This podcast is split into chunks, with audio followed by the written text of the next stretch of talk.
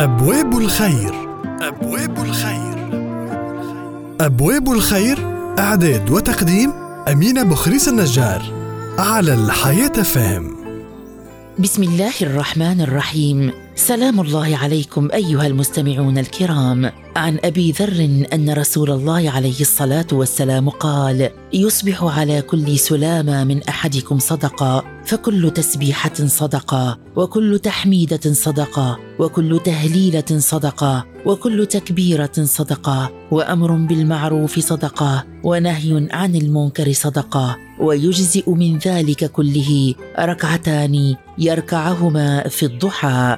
رواه مسلم. هذا الحديث الشريف يرشدنا على كثرة طرق الخير فالنبي عليه الصلاة والسلام يخبر أن على كل سلامة أي على كل عظم ومفصل من الإنسان صدقه فالإنسان حينما يصبح سليم الأعضاء سليم المفاصل والعظام فإنه يحتاج إلى شكر الله على هذه العافية. وفي الحديث لم يذكر النبي عليه الصلاة والسلام الصدقة بالمال لأن الصدقة بالمال معروفة لا تخفى على أحد. وإنما ذكر وجوها أخرى من الصدقة قد يتهاون فيها الإنسان وقد لا يتصور بعضهم أن هذا يجري في باب الصدقات التي يؤدى بها شكر النعم. فبين النبي عليه الصلاة والسلام فقال كل تسبيحة صدقة. بمعنى أنه لو أن الإنسان قال ثلاثمائة وستين مرة سبحان الله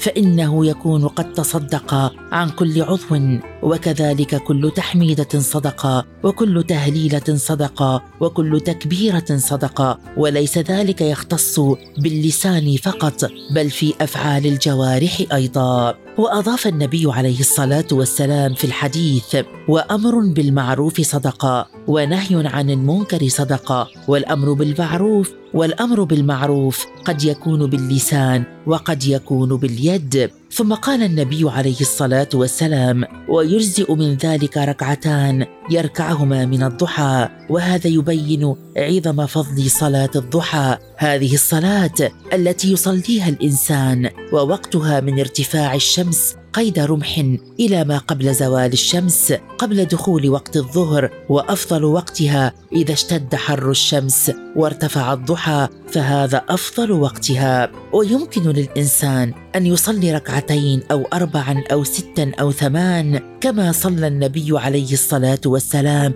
عام فتح مكة. روى مسلم عن أم المؤمنين أم حبيبة أن النبي عليه الصلاة والسلام قال ما من عبد يصلي لله تعالى كل يوم اثني عشرة ركعة تطوعا غير الفريضة إلا بنى الله له بيتا في الجنة. رواه مسلم. هذا الحديث الشريف في فضل النوافل والسنن الرواتب التابعة للمفروضات وإن من نعمة الله عز وجل أن شرع لعباده نوافل زائدة عن الفريضة لتكمل بها الفرائض لأن الفرائض لا تخلو من نقص والنوافل أنواع متعددة منها الرواتب التابعة للمفروضات وهي اثنا عشر ركعة أربع قبل الظهر يسلم كل ركعتين وركعتان بعد الظهر وركعتان بعد المغرب وركعتان بعد العشاء وركعتان قبل صلاة الفجر. من صلاهن في كل يوم وليلة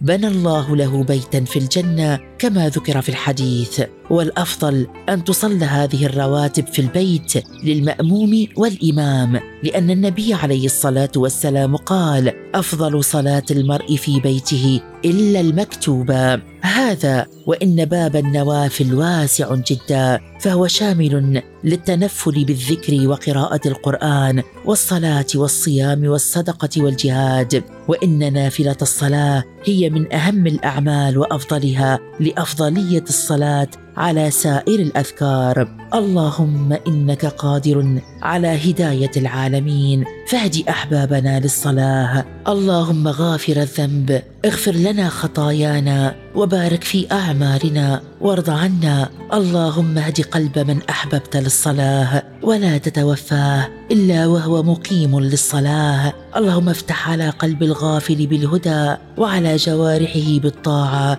وألهمه الرشاد. أبواب الخير. أبواب الخير. أبواب الخير إعداد وتقديم أمينة بخريس النجار على الحياة فهم.